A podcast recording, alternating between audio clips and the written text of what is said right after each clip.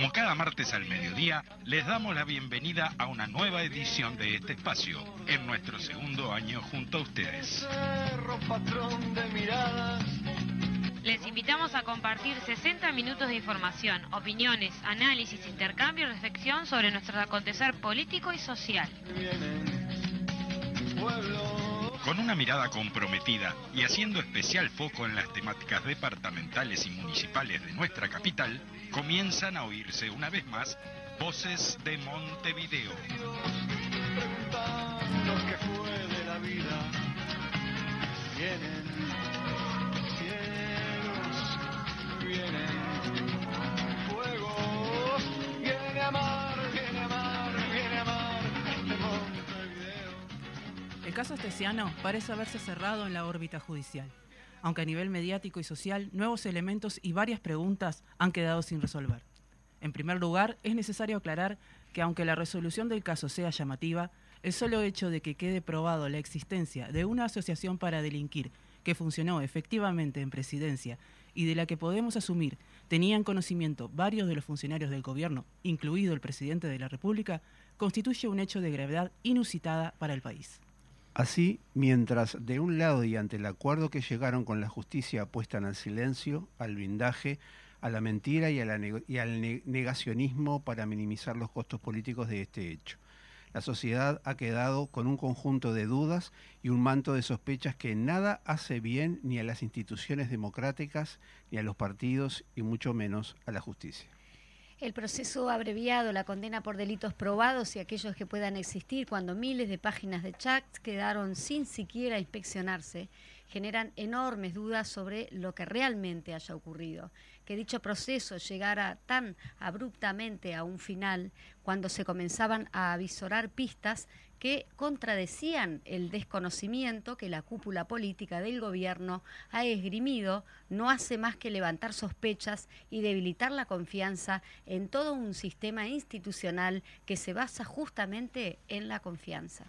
Los contactos, entre toda esta trama mafiosa y la cúpula de la policía, la que ha salido y la que ha ingresado, nos cuestiona sobre las responsabilidades políticas.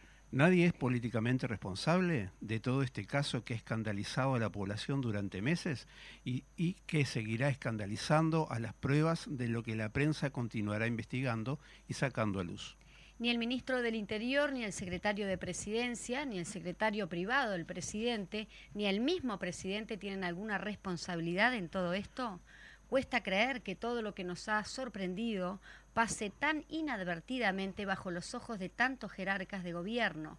Y será el tiempo, serán las nuevas causas y se irán generando. Será la nueva información que siga saliendo y será ante todo la conciencia de un pueblo la que determine el costo político, la que te- determine a los culpables de haber generado todo este entre, entre- entremado de corrupción, espionaje y mafia en el seno del gobierno. Ciudadelas de muros heridos, preguntando qué fue de la vida. Muy buenas mediodías, audiencia. Buen día, Susana, ¿cómo te va? Me Buen día, cuesta decirte su, en vez de Susana en vez de su. Buen día, Majo, buen día, León. Buenos Bueno, días, y Buen buenos día al invitado que lo tenemos acá ya, llegó. presente para la segunda parte.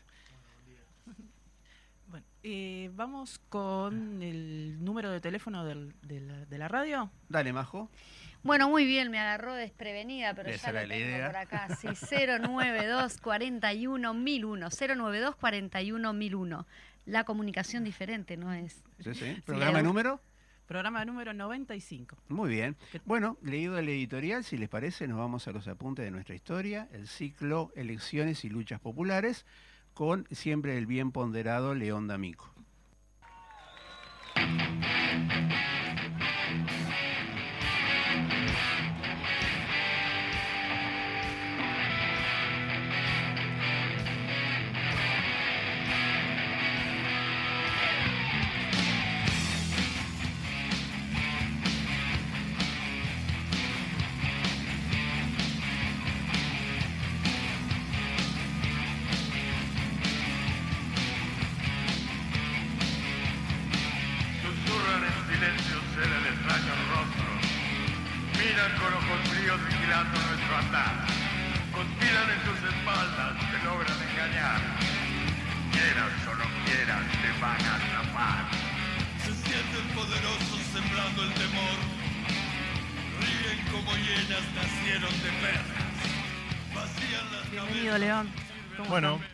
¿Cómo está? ¿Qué estábamos escuchando, como siempre? Bueno, muy buen mediodía para toda la audiencia y para la mesa, por supuesto, mis queridas y mis queridos compañeros y compañeras. Estábamos escuchando la banda uruguaya Ácido, que este, fueron los pioneros en esto del heavy metal mirá. en Uruguay. Y este tema, que se llama, como ahora están escuchando, Torturadores, fue escrito en el año 83. Esta grabación ya es de, creo, del 2012, 2013, porque fue una banda que pudo grabar solamente un EP por el 86 de dos temas que suenan muy feos y después se volvieron a reunir y grabaron las versiones en- con, con el sonido actual. Claro. Y no tiene, o sea, tiene y no tiene que ver, no tiene directamente que ver con el tema, pero es un tema de los 80, de a fines de la dictadura, y vamos a estar, eh, por lo menos por un par de programas, sobre la década de los 80 y vamos a estar con la música que se hacía eh, en esos momentos, o una parte de la música que se hacía en esos momentos. Ajá. Como bien adelantaron, la, la idea de este nuevo ciclo es eh, un ciclo largo, va a ser de, de un ciclo de- que va a abarcar desde el año 85 hasta el 2005 y que va a tratar de analizar las luchas populares eh, a través de las eh, elecciones o los actos eleccionarios que hubieron eh, entre esas fechas, ¿no? Bien. Porque sabemos que cuando hay un acto eleccionario, ya sea una elección nacional, municipal, departamental, un referéndum, un plebiscito, se tensa la organización política y popular para este, tratar de lograr los objetivos políticos que, que- que se juegan en ese momento. Y vamos a tratar de ver en esto en este periodo cómo fue avanzando y cómo fue creciendo. ¿Por qué hasta el, Bien. 90 y- hasta el 2005? Sí. Porque es cuando gana el Frente Amplio y después pasa un, podríamos decir, un proceso a la inversa de lo que vamos a ver ahora. Pero desde el 85 al 2005, eh, el campo popular y la izquierda no hizo más que crecer, Bien. a bien. pesar de situaciones bien adversas. Para eso, este, vamos a arrancar por la elección del 84. Dale. ¿no? Eh, pero tenemos que, que antes de eso hablar un poquito de los antecedentes. Ya lo hemos nombrado en varios programas, pero tenemos que recordar a la, a la audiencia, estamos eh, previo, o sea, eh, a partir del 66 estamos con una reforma, o sea, se, se reforma la constitución con la elección nacional, se vuelve un sistema presidencialista, se elimina lo que era el colegiado, y estamos en un momento donde las elecciones eran en un solo día y en un solo día se resolvían todas las elecciones. Hoy tenemos internas Sí. la primera vuelta, eh, eventualmente una segunda vuelta, eh, elecciones municipales, departamentales, todo por separado. En este momento se definía todo en el mismo día, se votaba presidente, vicepresidente, diputados, senadores, el intendente y los ediles, todos Todo juntos en el mismo Claro. Sí, y en un mismo partido. Y estamos bajo también la ley de lemas, que ya lo hemos hablado varias veces, Sí. pero no- nunca está de más recordarlo. La ley de lemas, a grandes rasgos, lo que permitía era que el candidato que tenía más votos dentro de un lema Era el que salía. era el que ganaba y se llevaba todos los votos del, del resto del lema. A saber, eh, yo encabezaba la lista y ustedes también eran candidatos, yo sacaba más votos y me llevaba todos los votos de ustedes. Lo que daba esto era una situación que la izquierda lo calificaba como una, una estafa electoral. Sí, Exacto. Porque dentro de los partidos tradicionales, ya lo hemos visto, había una, un- no eran un- había una amplia gama de, de candidatos. Y ofertas, ¿no? Ofertas. Claro, vos podías votar a Michelini Sí. eh, y terminar votando a Pacheco. Claro. Y permitir que Pacheco fuera presidente o votar a Con tu voto. Con tu voto, Ujú. vos votabas una opción de izquierda dentro del Partido Colorado y ganaba una opción de, de extrema. de extrema derecha. Claro. Lo mismo si en la elección del 71 lo que votaban a Vasconcelos terminaron votando a Bordaberry. sí. Por lo tanto, eh, la izquierda siempre lo consideró una, una estafa a esto de la múltiple candidatura en la ley de lemas, porque engañaban al electorado en esta cuestión de este, podés votar una cosa y terminar votando otra. Para ver un poco la- las características de estas elecciones, por ejemplo, en la elección del 71, el Partido Colorado preso- presentó cinco candidatos, Claro. el Partido Nacional presentó tres, Sí. Y el Frente Amplio presentó uno en esta cuestión de, bueno, nosotros consideramos que es una, una estafa, no vamos a engañar a la población, vamos a poner un solo candidato y un solo programa. Todo esto ya lo hemos visto. Sí. Eh, en esta primera elección que se presenta el Frente Amplio, saca un 18, con un 18 y poco por ciento, Ajá. Si- siendo aquello que ya lo hablamos varias veces, de que la o sea, el resultado fue más que la suma de las partes, porque si antes Claro. la, la izquierda sumada no superaba el 10%, ahora con esto llega al 18%, y sabemos que en el 73 se da un golpe de Estado, que dentro de otras, dentro de otras causas tiene eh, el objetivo de frenar un posible triunfo del Frente Amplio, o un casi seguro triunfo del Frente Amplio en la elección del 76 Claro. que como ya vimos, este, la, la Embajada de Estados Unidos planteaba que en caso de no poder dividir a este naciente Frente Amplio de sus elementos marxistas, se tenía que dar un golpe de Estado para evitar que triunfara en la próxima elección. Más vale prevenir que curar. Exactamente. Exacto, ese es el Lo que- criterio. efe- efectivamente Lo fue lo que hicieron. No, sí, esto, o sea, lo, di- lo dijeron lisa y llanamente en un documento diplomático que se desclasificó hace un- Claro. un par de años atrás. digo. Era secreto ese tipo de, comunicación. Durante la dictadura civil-militar hubo dos este, hechos sumamente importantes y trascendentes eh, electorales, como fueron la- el plebiscito de 1980, que buscaba la dictadura legitimar su proceso, Exacto. legitimarse políticamente eh, a través de la reforma de la Constitución y hacer un plebiscito que contra todo pronóstico triunfa el no a la reforma. ¿Y por qué digo contra todo pronóstico? Porque estaban completamente confiados, igualmente sobre esto vamos a, a profundizar después, pero eh, estaban completamente confiados y encima tenían este el antecedente inmediato de lo que había pasado en Chile en el 80, donde la constitución que presentaba el, la dictadura Pinochet, claro. de, de Pinochet fue aprobada por un 67%, que es la, la- la constitución que tienen hasta el día de hoy los hoy, chilenos. sí. Que también se regía si no. Sí, no. Sí. Ahí sí, está. Por sí o por no. Pero, claro, entonces, y miren qué, qué cínico lo- los chilenos fue el 11 de septiembre del 80, justo en en el día que, este, el mismo día que eh, dieron el golpe de Golpe de Estado. Estado, claro. Pero bueno, con el antecedente de Chile, donde, o sea, eh, fue abrumador el, el apoyo a la, a la constitución de los militares, los militares uruguayos pensaban que era Vamos por el mismo camino. Claro. Ganaban de taquito. y contra todo pronóstico, o sea, contra todo su propio pronóstico, Claro. este, perdieron con un 57% de los uruguayos que dijeron no.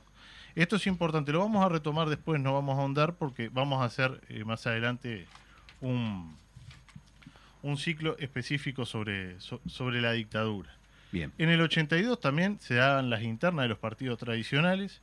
Este, esto también lo vamos a, a ahondar después, pero bueno, hubo un... o sea, los partidos, el Partido Colorado, el Partido Nacional, la Unión Cívica presentaban eh, eh, a las elecciones internas, votaban sus autoridades, y el Frente Amplio estaba proscripto Claro. y hubo una, una polémica, sí, votar a los sectores más avanzados o más eh, progresistas de los tra- partidos tradicionales o votar en blanco, que fue una, una- una discusión que hubo en ese momento. Finalmente eh, triunfa, o sea, se define ir a vo- por el voto en blanco y eh, votan unos ochenta y pico de mil votos en blanco que mostraba que el Frente Amplio seguía vigente como una opción más. Pero bueno, luego, luego de todo este largo proceso, que no vamos a ahondar porque lo vamos a ver más adelante, Bien. se llega a las elecciones del 84. La dictadura marca elecciones para eh, noviembre del año 84.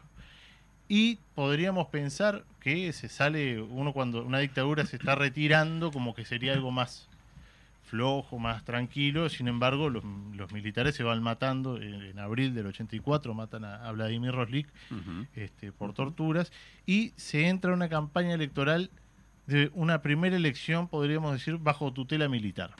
¿no? Porque no podemos hablar de una elección libre porque Claro. se llamaba elecciones este, con políticos proscriptos. Eh, Liber Seregni no se podía presentar como candidato. Eh, Wilson Ferreira estaba preso en un cuartel, que preso estaba retenido en un cuartel. Retenido en cuartel. Este, había todavía presos políticos, no se Claro. habían este, liberado a, a los- a todos los presos políticos, si bien se venían una, eh, eh, progresivamente se iban liberando el, grueso Sí, de los poco, presos, digo. pero se siguió hasta, hasta ma- marzo del 85 con presos en las cárceles. este, como decía, había partidos proscriptos, entre ellos el Partido Comunista, que no podía presentarse como tal, y la lista 1001, que no podía presentarse como tal, por lo cual, en una acción que es medio risible, ¿no? Pero sacaron la lista 10.001. Sí. Y no sé, que lo anotó la Corte Electoral de haber sido medio opa, que no se dio cuenta que entre Ajá. 1001 y 10.001 había un cero de diferencia, que eran los mismos. Conocía la situación. Sí, bueno, pero ta- estaba eso, que habían partidos, sectores políticos que no se podían presentar. Nombramos a Wilson y a, y, y a Liber Seregni porque son los más representativos, ese pero momento, claro. eh, los cuadros del Partido Comunista no se pudo presentar ninguno, ni, ni Enrique Rodríguez, ni Arismendi, ni Macera, ni, ni nadie. O sea, Ujú, ujú. la 10.001 fue con gente que no estaba, o que era cercana, o que no estaba, o era del Que no partido, que no estaban identificados como tales. Y se da una campaña en el medio de una fuerte campaña anticomunista y de miedo, ¿no? Estamos en esta cuestión de estamos saliendo de la dictadura. Claro. Este, había, sobre todo desde el Partido Colorado y desde el inefable Julio María Sanguinetti, una cosa de no voten a la izquierda porque estamos saliendo de, de esta dictadura y fue la izquierda la que, La que la que- puso. La que, la- la sí. que trajo esta dictadura. Sí. Y vamos a escuchar ahora en un ratito eh, un, un audio que traje sobre un acto de, de campaña de la lista 10.001 de Democracia Avanzada, en la cual hace uso de la palabra Enrique Rodríguez. Y obviamente el discurso demora casi una hora, pero lo que yo ya lo estuve escuchando entero, lo que hablaba Enrique era de la fuerte campaña del miedo. Y hablaba de una discusión que se dio hace poquito en el Parlamento sobre los sucesos de, de febrero, que Sanguinetti ya en el año 84 decía que había sido la izquierda y, y- y la CNT quienes habían propiciado el golpe de Estado claro. por los... Y, y por estaría, culpa de ellos fue. Sí, sí, fue culpa de la izquierda y ellos no tuvieron ningún tipo de responsabilidad. Y es lo que habla eh, eh, Enrique Rodríguez en, en ese discurso. Lamentablemente no tenemos una hora para escucharlo, Obvio. pero vamos a escuchar ahora sí un pedacito que va a pasar este El Fede. el Fede eh, en controles. ¿Qué somos compañeros y compañeras? Algunos dicen que somos un peligro. ¿Para quién somos un peligro? Para decirlo con una sola frase, que no es mía, es de alguien que ustedes han oído hablar de él, aunque algunos quieran hacer que se olvida. Somos un peligro para los enemigos de la pública felicidad, como decía nuestro padre Artigas. Y somos un peligro no en las palabras, lo hemos sido en los hechos y debemos decirlo. Debemos decirlo para que el ciudadano blanco o el ciudadano colorado a quien ustedes entrevistarán en los pocos días que quedan hasta el término de la, de la elección, para que los blancos y colorados que escuchan nuestras palabras nos conozcan tal como somos con nuestra palabra honrada y no a través de la prédica venenosa, ponzoñosa del anticomunismo que nunca ha creado nada positivo en la vida del país. Son los hechos, son los hechos de nuestra vida de militantes, son los hechos de la vida militante del sector al que yo pertenezco y que no puedo nombrar porque está proscripto. Son los hechos del esfuerzo de trabajadores de nuestro sector que con orgullo lo decimos, con la contribución de obreros de todas las tendencias, forjaron esta gloria de la clase obrera que es la CNT, que ahora se llama PIB-CNT, demostrando la continuidad de las generaciones. Bueno, compañeros, Impactante, ¿no? Escuchando, lamentablemente tuvimos que cortarlo porque no. Sí. eh, A ver, hay algo bien interesante de, de este acto, es que Enrique Rodríguez no estaba anunciado que iba a hacer uso de la palabra porque estaba proscripto. O sea, lo que, decir, no lo que estábamos escuchando es la prueba de- del delito, llamémosle, Claro. de que Enrique Rodríguez estaba haciendo uso de la palabra en un acto político cuando no lo podía hacer. Claro. Es más, en una eh, más adelante él dice, yo sé que no puedo no puedo hablar porque estoy proscripto, pero ya se van, no sé qué, no sé cuánto. Y bueno, y ahí vemos un poco eh, esa cuestión del anticomunismo eh, muy fuerte que había en, en este Claro. momento. Se presentaba de vuelta, se salió a, a pasear el cuco de, de- del anticomunismo. Incluso hubo eh, algunos dirigentes del Partido Colorado, de la de extrema derecha colorada, que decían que los comunistas venían con este propuestas de socializar a las mujeres y de llevar los niños a, a- a la Ah, Unión a Soviética. No, A entonces estábamos en esa cuestión. Se volvía con eso que ya había sido parte de la campaña del 71 y que bueno, y que siempre es eh, la vieja y confiable estrategia de- de- del anticomunismo. Ajá. Pero bueno, eh, en cuanto a la elección, dijimos entonces, eh, fue una elección tutelada. El Partido Colorado fue con dos candidaturas, Sanguinetti Tarigo, que fue a la postre la que terminó ganando, y iba Pacheco Pirán como la segunda fórmula. El Partido Nacional fue con tres candidaturas eh, y el partido, eh, el Frente Amplio, fue como Partido Demócrata Cristiano, igual que la elección anterior, porque el lema Frente Amplio no- no- estaba prohibido, no se podía registrar, y fue con la fórmula Juan José eh, Crotogini, Crotogini. con y de vice eh, José de Lía, el Pepe de Lía. Bueno, ¿cómo, cómo se, se da esta elección? El Partido Colorado saca un 41,20% y gana la elección obteniendo unos 40 y pi- un 41 diputados, 13 senadores. Ajá. El Partido Nacional un 35% y el Frente Amplio vota un 21,26%. Mirá. Bien. Teniendo en cuenta que en la elección anterior había votado 18, Claro. en cuanto a votos es un poquito más, no es mucho más, pero no solamente es eh, la confirmación de que la herramienta eh, acumulación, era ¿no? válida, Claro. porque hubo compañeros que durante la dictadura pensaban que, este, que tal, que el- Estaba desmantelado. no, porque el Frente Amplio, recordemos que tuvo una sola experiencia electoral, que fue la, Ujú. la del 71, y que se hablaba previamente de que la, esta nueva coalición surgía para trascender las elecciones y ser una fuerza política más, pero Claro. eso no estaba aprobado porque se truncó el proceso rápidamente. Entonces, esta elección fue la confirmación de que la herramienta seguía en pie.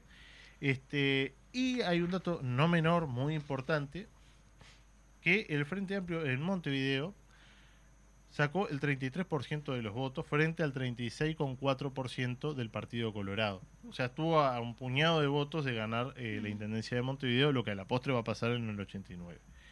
Este, crece entonces respecto al 71, se asienta como una, una fuerza política real, o sea, una fuerza política que, que, sigue después de, todos los años de dictadura, y finalmente en marzo del 71 asume eh, Sanguinetti, y en el 86, de la mano de Sanguinetti, de la pluma de, de Wilson Ferreira, que no estaba en el Parlamento porque estaba proscripto, pero era un líder indiscutible del Partido Nacional.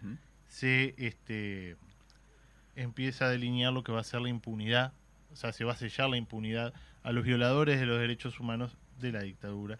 Y acá, en este momento, a partir de, de este momento, el pueblo uruguayo se va a organizar rápidamente para este, interponer un, un recurso de referéndum frente a esta ley que anulaba en parte el Estado de Derecho. Y sobre eso vamos a hablar el martes que viene Bárbaro. que va a ser el proceso de recolección de firmas y la campaña hacia este eh, la derogación de la ley de caducidad o el, o el voto verde como lo conocemos popularmente. Muy bien. Perfecto. Muy bien. que muy interesante, ¿eh? Lo tenemos, te- estamos expectantes para el martes que viene. Vamos a traer algunos que audios sí, también. sí. Este, Ah, Excelente. bárbaro, bien de bien, bien de ah, bien. e- este audio que estuvimos escuchando es este, está en el eh, parte del acervo del archivo histórico del Partido Comunista y se escuchaba tan feo porque fue rescatado de un viejo cassette bastante mm, Maltratado. maltratado, pero que bueno, Igual fue suerte- claro, me parece. Sí, Sí, ¿no? sí, Se igual para ver escuchó, que la locución estuvo a buena. pesar del zumbido de fondo se Sí, escuchaba, sí, se, sí, escuchaba- sí, se sí, entendió sí. muy bien.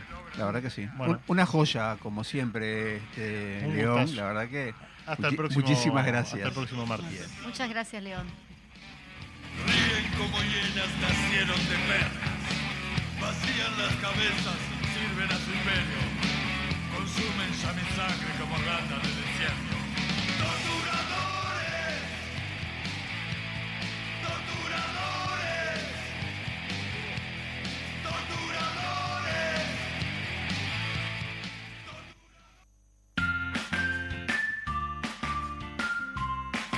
En sintonía CX40 Radio Fénix 1330 AM La Radio Popular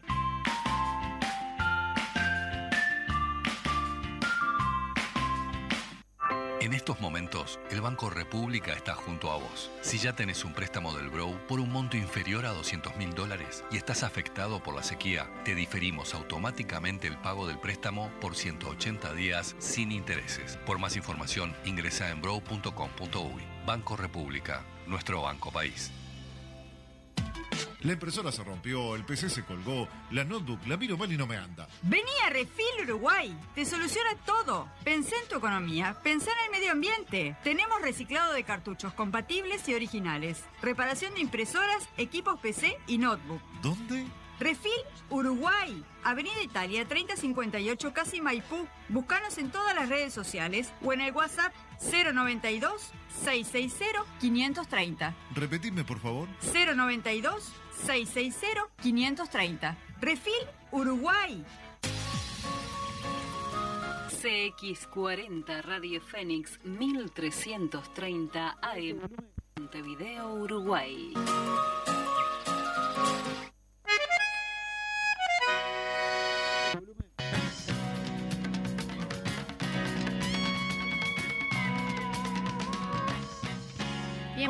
La pausa y vamos de lleno con nuestro invitado del día de hoy, que es Santiago Bernaola, y vamos hasta, es, él es secretario de organización de Montevideo, del ZUNCA, y hubo un- una actividad, vaya que más, más que importante, que fue lo del Congreso del ZUNCA, y por eso estamos aquí contigo. Buenos días. Sí, buenos días a toda la audiencia. Ni que hablar a la mesa saludarlos por la invitación. Y bueno, estamos acá para, para conversar acerca del Congreso y lo emotivo, lo participativo y, y sobre todo lo programático que, que generó, que, que creo que es de, de las etapas que, que el gremio de la construcción sin lugar a duda tiene como eje central de, de las discusiones programáticas que hemos tenido en los últimos tiempos. En un congreso que se llamó, ¿cómo? 50 años de la huelga general. ¿Qué, qué- qué nombre? Qué significativo, ¿no? Es un nombre muy pesado, por eso decía, o sea, lo emotivo de... de- nosotros tenemos varias etapas en el, en el gremio y una de las etapas que estamos cruzando ahora es la etapa de, de- de la juventud de- que está trabajando en la, en la industria. Y en esa lógica muchos compañeros preguntaban acerca de qué significaba. Y, y la apertura de- del Congreso que se da con un video donde se relata situaciones de la huelga general, claramente a muchos conmovió, a otros que fueron parte de esa construcción, porque teníamos jubilados de la construcción también en el Congreso, este, soltó algún lagrimón y a otros eh, nos erizó un poco la piel. Claro. Este, Es y creo y creo que con esa pesadez que del nombre y, y lo que significa, creo que intentamos hacer un congreso que estuvo a la altura de, de semejante circunstancia. ¿Cuánto más o menos este pues sé que es un congreso de participación nacional? Sí. La participación más o menos cuánto cuántos estiman que estuvieron? ¿Cuántos Sí, delegados? nosotros tuvimos alrededor de los 1800 congresales que vinieron de todo el país. Este, el congreso anterior anduvimos en los 1200. Está claro que estamos en otra etapa de la industria que, que alberga un- una población activa mucho más importante hoy que la del 2020.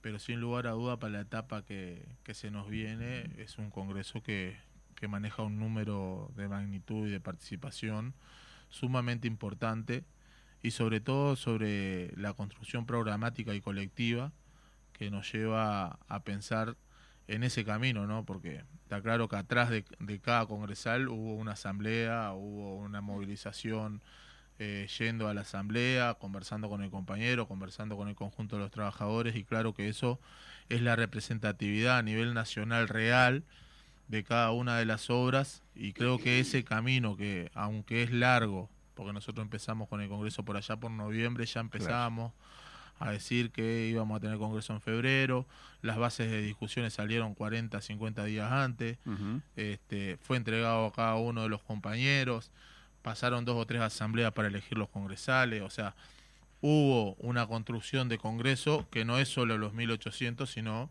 el conjunto de la industria de la construcción Discutiendo. que discutió, debatió, generó propuestas por escrito, eligió su representación y su representación fue a presentar esas propuestas. Entonces, en ese marco que para nosotros es importantísimo, que es el centralismo democrático que necesitamos tener Ajá. en la industria de la construcción, nos parece central hacer ese camino largo, que es un método importante que tenemos como, como sindicato de la construcción y que lo llevamos a cabo con cada una de las acciones que tomamos como sindicato. Nosotros no es que somos un sindicato que definimos entre dos o tres qué es lo que vamos a hacer y después llevamos de las narices a los demás. Claro. O sea, nosotros definimos una propuesta programática donde después tratamos de llegar a la base, a toda la base, que la base discute y que la base resuelva a la inversa para tratar de resolver que la propuesta sea de miles y no que sea de cuatro. Entonces, en esa lógica, el Congreso participaron 1.800 congresales, pero que en su representatividad representaban al conjunto de los trabajadores de la construcción. Una expresión concreta de democracia y libertad, ¿no? Sí, sí. Ahí, ahí creo que era lo que planteaba Diverio cuando hizo la apertura del, del 18 Congreso, que nos olvidamos de, de señalar 18 eso. Sí, es verdad. Y en este 18 Congreso hubo también participación de, de compañeros que vinieron de- del exterior, ¿no? Sí, este, tuvimos alrededor de 14 delegaciones internacionales, entre ellas de Perú, de Chile, de Bolivia, de, eh, eh, de Colombia, de Cuba, de Panamá, de Brasil y demás. Algunas se me están olvidando porque eh, no, no, no, no, no recuerdo 14 todas, son unas cuantas. Pero este, claramente también viendo el proceso que, que se está generando en América Latina, que es un proceso que hay que estudiarlo, o sea, la economía bolivariana que viene creciendo enormemente, el proceso que está haciendo Perú ahora que ya en diciembre van a tener elecciones, el proceso de Chile, bueno, el propio proceso de Colombia, donde cada vez que se postulaba alguien de presidente de que era un poco de izquierda o progresista, terminaba muerto, no lo dejaba ni siquiera participar de las elecciones y en este caso tenemos un gobierno ahí, lo que pasa en Panamá, lo que pasa en Brasil ahora con, con Lula a la cabeza y, y- y todo eso, está claro que orienta a tener una perspectiva de América Latina, una perspectiva más de bloque, más allá de que hay que esperar algunos procesos más y se siguen dando. Pero en un marco de situación de crisis general Sí, mundial, y- ¿no? Y, y de retrocesos, eh, sobre todo con, con los pobres, ¿no? Este, brutal. O sea, por ejemplo, la compañera de Brasil hacía un análisis de qué dejó el COVID-19. Claro. Y en ese marco dejó una super ganancia para algunas empresas y pobreza extrema a, a la, a, la, a la población, tanto brasilera como mundial, ¿no? Ujú. Entonces, creo que, que la participación internacional también te hace ver una realidad de que muchas veces el trabajador de la industria de la construcción, pero el trabajador en términos generales no, no la tiene. Claro. Es la perspectiva eh, global de, de las situaciones y lo que genera. Entonces, en ese marco, las delegaciones internacionales, hubo una comisión de internacionales que, que claramente este, ahí dieron su punto de vista eh, en avances y retrocesos y, y bueno, yo creo que, sin lugar a duda los congresos del ZUNCA también, cada uno de ellos vienen delegaciones internacionales, se hizo una actividad antes, un día antes del congreso en lo que es el Salón Dorado de la Intendencia, donde participaron las delegaciones internacionales con un conjunto de personas, donde bueno, ponían arriba de la mesa también la- las situaciones que era el, eh, por la democracia en América Latina. Entonces creo que en ese escenario este, tener delegaciones internacionales y tener una perspectiva internacional a donde el gremio de la construcción lo tienen como uno de los bastiones eh, de tanto la Flemacón como de otras organizaciones eh, latinoamericanas, el gremio de la construcción de Uruguay, el ZUNCA, lo tienen como uno de los bastiones y, y una de las luces que siguen atrás de cada una de las reivindicaciones. Es, es un referente es de- Sí, sí. a nivel de Sí, la instancia, ¿no? Con que se da todo, ¿no? La, la, la- Y el funcionamiento también. El funcionamiento. Sí, claro. eh, eh, a ver, ni que hablar que, que- que el Congreso tiene una dinámica que, que es brutal. O sea, vos en el Congreso, la industria de la construcción lo que tiene es que es muy chica. O sea, Ujú. Y de repente vos estás trabajando hoy en Montevideo, mañana te fuiste para Artigas, y pasado te fuiste para Paysandú, y traspasado te fuiste, yo que sé, a Cerro Largo. Y lo lindo del Congreso es eso, ¿no? Que, que- que vos te encontrás con gente que de repente estuviste en una obra particular en Montevideo y te encontraste ahora y está trabajando, no sé, en Rivera. Claro. Eh, Nombrabas las, las comisiones en la Comisión in- in- Internacional. ¿Cuántas, ¿Cuántas fueron? ¿Cinco? ¿Fueron Eh, comisiones? siete comisiones. Siete comisiones. Sí. Ajá. Estuvo la comisión de internacionales, la comisión del área social, las comisiones de seguridad social, seguridad laboral, plataforma programa, autoconstrucción y la comisión de electoral. Yo justamente te iba a consultar eso, si tienen como ya las primeras impresiones de lo que surge eh, en, en el Congreso. Sí, a ver, eh, viendo de diferentes formas, o sea, hay, hay una plataforma que es muy importante, reivindicativa, que no habla solamente de lo salarial, sino habla de, de otras cosas, porque hay una agenda que es legislativa y que, que sin lugar a duda ahí hay que hay que acompañar esos procesos, por ejemplo, la reglamentación del decreto 158 de la OIT que habla del despido con causa justificada. Nosotros estamos atrás de una bolsa de trabajo que sea para todas las categorías, una fiscalía que investigue los accidentes mortales, o sea, está dentro del área social la creación del quinto fondo que atienda un tema de adicción y los factores psicosociales de la industria, que es una, una cosa social que hoy viene pegando y viene pegando muy fuerte. Este, una recategorización en la industria, porque la, la evaluación de tareas del año 68 y no se condice con la industria que tenemos hoy. Hoy tenemos una industria muy diferente. O sea, cada una de, de las comisiones tiene una plataforma que involucra el conjunto de, de- de- De los problemáticas que se vienen dando. claro. Pero, pero en definitiva las resoluciones están a punto de salir ahora dentro de unos días, ya va a salir un documento donde van a estar todas y cada una de las resoluciones. Este, y en ese escenario yo creo que, que bueno, que se generó un congreso que tiene perspectiva a corto, mediano y largo plazo, que en definitiva deja como eje central también, como primer eje de la discusión cercana, que es la negociación colectiva que nosotros vamos a tener en abril, que es que la nueva dirección que asuma una vez las elecciones pasadas, este, no puede firmar una negociación colectiva que sea de empate salarial, sino tiene que firmar una negociación colectiva que sea de crecimiento real de salario. No porque se nos antoje decir eso, sino porque los números económicos tanto del país, de quienes hoy conducen el país, Como de la industria de construcción. que creció, el Producto Bruto Interno en la industria creció y la población activa en la industria de la construcción creció. Entonces, si, si hay un crecimiento económico en, en el país, si hay un crecimiento del Producto Bruto Interno de la industria y al mismo tiempo tenés un crecimiento de gente, ¿Por qué no claramente si ese, ese crecimiento económico y del Bruto Interno no va a parar a los bolsillos de los trabajadores, va a parar al bolsillo del empresario. Claro. Entonces, eso fue uno de los ejes principales. Este, se está hablando mucho de la, la- del ingreso por sorteo a las obras como eje central también de la discusión. Para nosotros ahí se, se, se nos va la vida en, en esa discusión programática porque entendemos de que la industria de la construcción ha, ha sido muy dinámica. Nosotros en alguna etapa discutíamos sobre una bolsa de trabajo que sea para todas las categorías y que sea solamente para la obra pública. Lo que nos decían en ese momento era que no estaban las condiciones materiales como para hacerlo. Ajá. Nosotros lográbamos en, ese, en esa instancia que el, el- el ingreso a las obras, a los emprendimientos públicos, solamente la categoría de peón sea por sorteo. ¿Qué sucede ahí? En el sorteo te puede incluir una mujer, te puede incluir un compañero que está a punto de jubilarse, te puede incluir alguien que salió del CIRPA recién y fue y se anotó. Las empresas lo, que- lo que hacían para violar esa norma era tomar medio oficial aún, aún así sin tener experiencia laboral. Nosotros hemos tenido experiencia tanto en Montes del Plata como ahora en la, en la nueva planta UPM, donde se realizó sorteo en todas las categorías y se puede hacer. Está la comprobación también de los jornales solidarios, donde se anotaron 250.000 personas y hubieron 15.000 puestos de trabajo. Claro. Entonces, hoy están las condiciones materiales como para poder hacer una bolsa de trabajo y que sean todos por sorteo.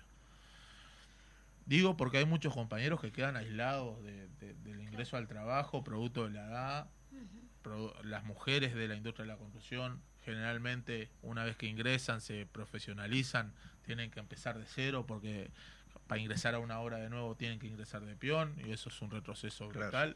Más allá de que casi no tenemos mujeres en la industria de la construcción, el número es muy bajo, llega al 1% de la industria, o sea, es bajísimo, pero este, aún sufren más las compañeras cuando entran a una obra, se forman, eh, le dan una categoría y después tienen que empezar otra vez de cero, aún teniendo la categoría. Y bueno, ni que hablar compañeros sin experiencia, ¿no? Compañeros nuevos en la industria es brutal. El tema de la recategorización para nosotros es central en esa discusión. O sea, nosotros venimos de un proceso del año 2014 donde se generó una comisión que iba a, por lo menos, hacer un, ay, no me sale la palabra, pero una evaluación del puesto de trabajo, donde eso ya finalizó, pero lo que falta es ponerle qué categoría lleva cada uno.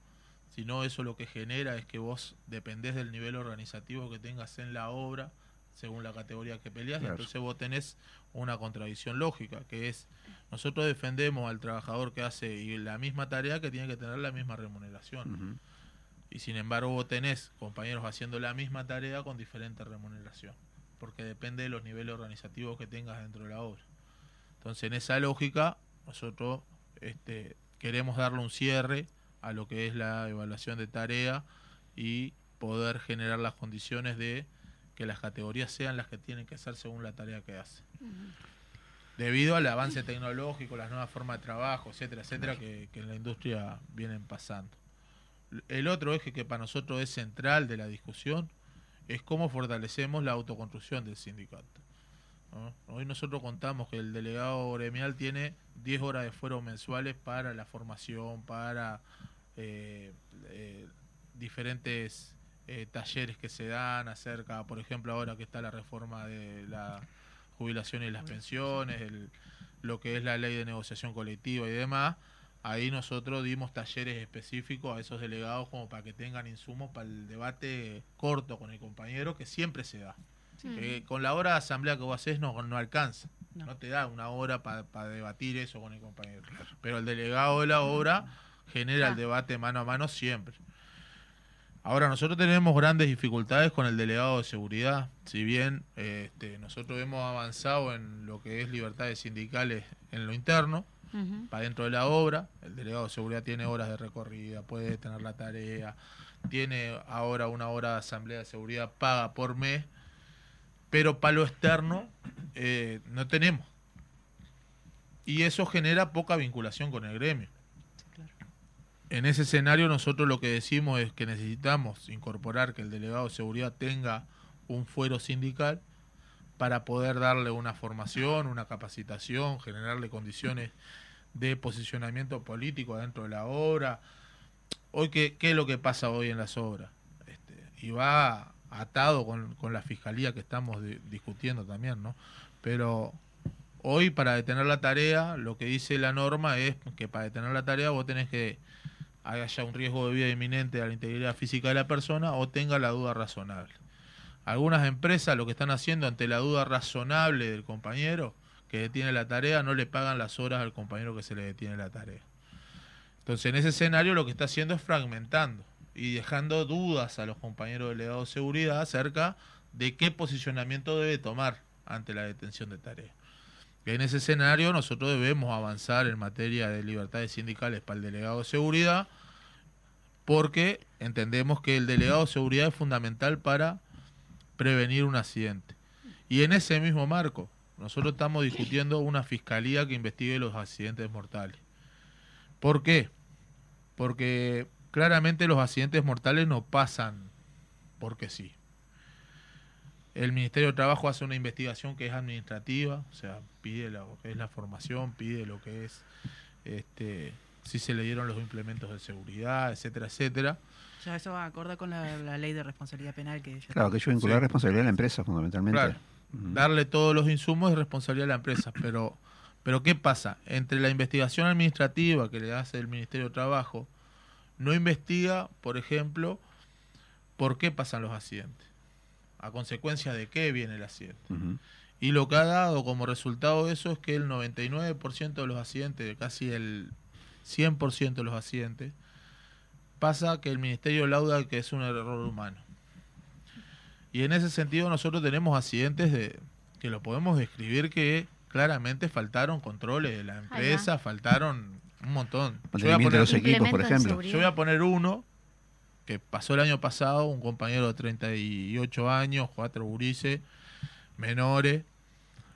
Los compañeros son contratados para hacer lo que es la reposición de baldosas para una empresa que hace tendidos eléctricos eh, de Sanjeo. Lo mandan a trabajar a una subestación, a hacer una impermeabilización en el techo de la subestación. Primer error. Lo que marca la norma es que si vos cambias de trabajo, lo que te tienen que dar es una formación del trabajo que vas a hacer. Especifica con los riesgos vinculados al trabajo. O sea, por ejemplo, en una obra, vos estás en una excavación, te dan una capacitación en excavación. Empezás a trabajo en altura, te dan trabajo en altura. Empezás en... Siempre tenés una formación según los riesgos para... Ahí no se dio. Segundo elemento, que lo dice la UTE, no lo decimos, no lo dice el gremio. La UTE que es la reguladora en materia de en- en- energía. Riesgo eléctrico, ¿no? Inclusive. Lo que dice tiene cinco reglas de oro. La primera regla de oro es que todo elemento que contiene electricidad tiene electricidad hasta que se demuestre lo contrario. Lo que le dijeron a los compañeros ahí era que la subestación estaba muerto, pero ningún técnico fue a certificar de que estaba muerto. Tercero, estaban haciendo trabajo en altura. Para el trabajo en altura se necesita una formación porque tienen peligro de caída de altura, etcétera. Pero al mismo tiempo tenían que poner una baranda, porque para evitar el peligro de altura, La baranda genera una protección.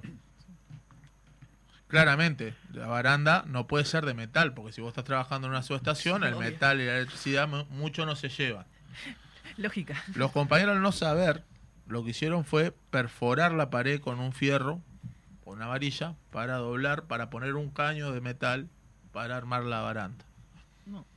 Cuando per- en el- la sexta perforación lo que genera es que le pega un cable de 6000 voltios, lo- el cable de 6000 lo chupa, una vez que lo chupa lo escupe y cuando lo escupe el compañero está, cuando cae ya está muerto. Sí. Claramente ahí hubieron varias injerencias de la empresa. No puede ser un error humano eso. ¿Por qué? Porque la formación es parte de la empresa, porque la capacitación es parte de la empresa y porque generar los mecanismos de protección colectiva como las barandas es parte de la empresa. Entonces, hubie- hubo una violación a las normas anteriores que genera la condición de que la, la ley de responsabilidad penal empresarial aplique antes. ¿Por qué? Porque una vez que está muerto no aplica la ley. Entonces, por eso es necesario tener una fiscalía que investigue los accidentes mortales para dirimir entre los accidentes que son mortales producto de un error humano que Sí, puede que existir. puede existir, sí. O sea, no, no estamos diciendo que no existan, Claro. que puede existir, Pero no son- pero no son en su totalidad Determinantes en errores este caso. Claro. Hay errores humanos, sí, pero también hay errores empresariales que son por falta de controles. Entonces, en ese escenario nosotros pedimos que se genere una fiscalía que investigue los accidentes mortales justamente en ese escenario. Y el tercero, el tercer gran eje es en materia de los fondos sociales. Yo creo que ahí nosotros tenemos muchísimo para avanzar. En materia de los fondos sociales nosotros hemos avanzado mucho. Tenemos cuatro fondos sociales, el fondo de cesantía de retiro, que es el que involucra que el trabajador eventual, nosotros tenemos un contrato por obra determinada, Ajá. por lo tanto cuando termina la obra te tenés te retirás a buscar el trabajo y ante esa lógica de contrato por obra determinada no generamos despido. Entonces termina la obra y te vas con la quincena. ¿Y qué Ah. cobertura tenés ahí?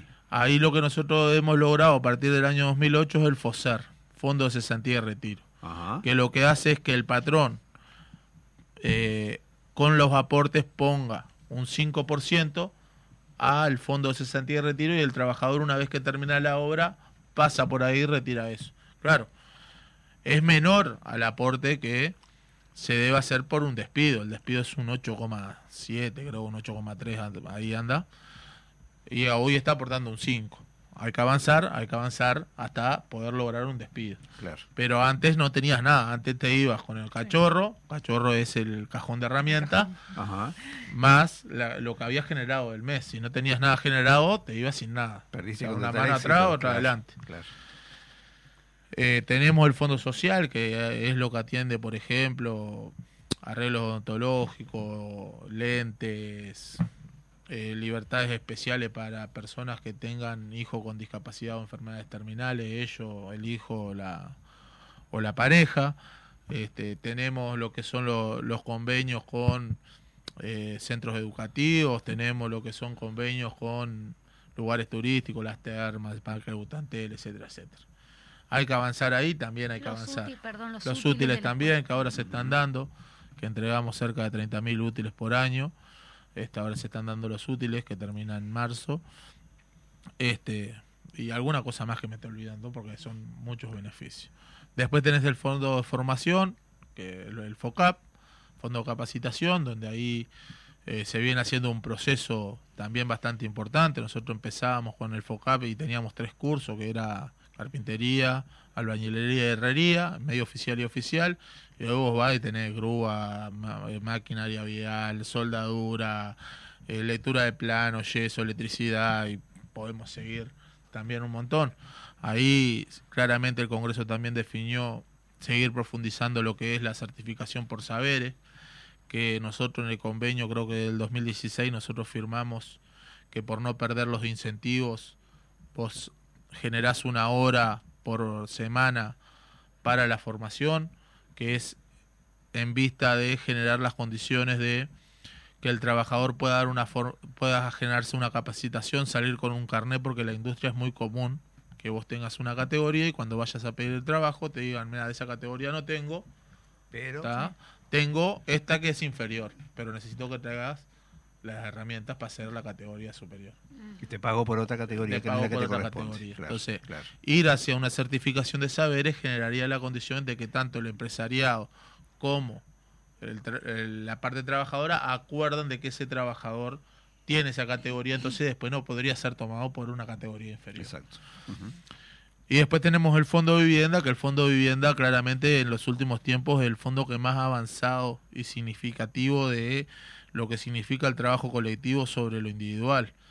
Fondo de vivienda que hoy da préstamos en materia de, de materiales para arreglar la vivienda, empezó con 14 mil pesos, empezó con 18, pagabas 14, 4 no tenías que pagar, después pasó a 20, pues seguías pagando 14, después pasó a 40, pagabas 20, ahí tuvimos el 62% de moroso de la industria. Ajá. Después empezamos a poner algunas cláusulas que generaba para la morosidad y ahí tu- pudimos bajar. Hoy anda cerca de 70, pagas 38 y el resto es devolución. Al mismo tiempo tenés 140 unidades reajustables, que es un subsidio que tenemos para la compra de terreno, para cualquier plan de Agencia Nacional de Vivienda, para cooperativa, etcétera, etcétera. Y el aporte que hace el trabajador es de 16 pesos por mes. Claro. O sea, 16 pesos por mes y vos, haciendo una cuenta fácil, la vida hectárea del trabajador de la construcción más o menos son 30 años. ¿tá? En 30 años de aporte el trabajador aporta eh, 6 mil pesos.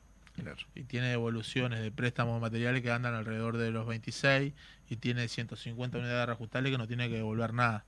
O sea, pero al mismo tiempo dentro de las áreas sociales se viene planteando la creación de un quinto fondo, que es el fondo de contingencia que genere la condición de atender a hijos, trabajadores o esposas o compañeras o cónyuge o lo que fuera del trabajador que tengan problemas con las adicciones. Todos sabemos que hoy el tema de las adicciones es un tema brutal que pasa a la sociedad, ¿no? en la Claro. sociedad y que todos los días llegan compañeros pidiendo que el sindicato le dé ayuda en ese sentido. Tenemos poca respuesta y, y creo que es necesario. Y lo otro son las enfermedades psicosociales, que también es transversal a la sociedad. Hoy es común que vos vayas al médico, le digas, le, le cuentes lo que te pasa y te dice, estás estresado, andate para tu casa 15 días. Y no hay un análisis de por qué pasan esas cosas. Claramente el quinto fondo lleva esa, esa, esa cuestión. Esos son los ejes que más hoy pesaron en la plenaria. En la discusión general del Congreso. Claro, en la, en discusión general del Congreso. En materia de seguridad social, está claro, nosotros queremos aspirar a jubilarnos antes en la industria de la construcción por los, por los procesos de trabajo, por los por la contaminación que genera la industria, por un montón de cosas que llevan a que vos llegues a cierta edad y no funciona. ya no puedes, claro, no puedes trabajar. Sí, sí. No puedes trabajar más. Claro, es eso. Y que aparte tenemos ejemplo, Argentina, tenemos ejemplo Perú, ahora Perú, por ejemplo, 15 años de aporte y 55 años de edad ya te puedes jubilar. O sea, hay ejemplos en América, Argentina 55 años de edad y, y 25 años de aporte ya te jubilas también. O sea, pero un, claro, un elemento engañoso que aparece ahora en la reforma, ¿no? estamos, ustedes. estamos en el tema de la reforma. Claro. Veamos la- cómo impacta también la reforma jubilatoria. Bueno, en la, trabajadores. en la industria el presidente muy inteligentemente este, se quiso desmarcar de la industria, ¿no? Quiso desmo- desmotivar la, la movilización. Y lo que generó fue decir, la industria de la construcción está para afuera, pero estamos más adentro que afuera. Esa es la lógica. ¿Por qué? Porque lo que se pone en la reforma es el trabajo de alto riesgo físico, como elemento para ser bonificado en este Claro. sentido. ¿tá? Y te pide algunas condiciones. Primero, que eso va a generar una comisión que lo que va a hacer es investigar el trabajo de alto riesgo físico. Segundo elemento, eh, va a estar investigando las nuevas tecnologías que puedan incorporar y que no son todas las empresas que incorporan nuevas tecnologías. Claro. Y tercero, que tenés que tener 20 años de aporte en ese trabajo de alto riesgo físico y de los últimos 10 años, En una misma 8. empresa. Ah, 8. Y de los últimos 10 años, entre 50 y 60 años, son cuando más desempleado pasás. Sí. Generalmente en la industria de la construcción te terminás jubilando eh, de guardia de seguridad porque no encontrás trabajo. Sí, Para Entonces- completar la cantidad de años Exacto, necesarios. Exacto. Entonces, estamos más adentro que afuera de la reforma. Este, pero lo que intentó hacer el presidente inteligentemente es poner arriba de la mesa de que la industria no estaba porque claramente somos un sindicato que en la movilización es muy potente, moviliza a mucha gente y no le gusta. No le gusta. Hay que prestarle atención, hay que prestarle atención. Bueno, la verdad que se nos está terminando el tiempo. Nosotros, este, Tenemos más tema para rato. por favor, Ay, claro, nos quedaron algunas no. preguntas para hacer. Hablé mucho, capaz. No, no, no, todo lo contrario, todo lo contrario. muy No, no, no, por este, favor, no, no. cargadito, ¿no? Este, pero nos quedaron algunas preguntas para hacerte. Bueno, esperamos que después tener este acceso a las resoluciones que, que siempre este, educan a, Sí. a- a los compañeros de otros de otros este, sectores o movimientos. Y bueno, y agradecerte. Y ya, lo, este, ya lo invitamos porque ya va a volver. Sí, sí, Eh, sin ya, du- sin ya lo estamos este, comprometiendo con que vamos, vamos a volver porque hay más temas. Sí, yo solo dos cosas que me Dale, faltaron dale. nada más. Sí. Cortitas. y Dale, que tiempo. El Congreso definió las elecciones del sindicato, Ajá. que es eh, 28, 29 y 30 Bien. de marzo. Es importante que el conjunto de los trabajadores de la construcción voten al sindicato independientemente de la corriente sindical. Está claro que pertenecemos a una corriente sindical, no nos vamos a desmarcar. Claro. ¿tá? Pero es importante, no, para nosotros es un mojón importante. Y lo otro que definió el Congreso también es brindar la- tanto las resoluciones del Congreso del Zunca a lo que va a ser el Congreso del Pueblo, que para nosotros es importantísimo. También que el Congreso del Pueblo se nutra de, de población, de organizaciones sociales que debatan acerca de un factor programático general de la población uruguaya, que sin lugar a dudas estamos todos involucrados. Sin duda. Bueno, Santiago y audiencia, nos tenemos que retirar. Gracias. Le mandamos un saludo al Fede Lima que lo tenemos allá. Los controles. Así que bueno, Nos, este, nos vemos. el martes que viene. Nos escuchamos en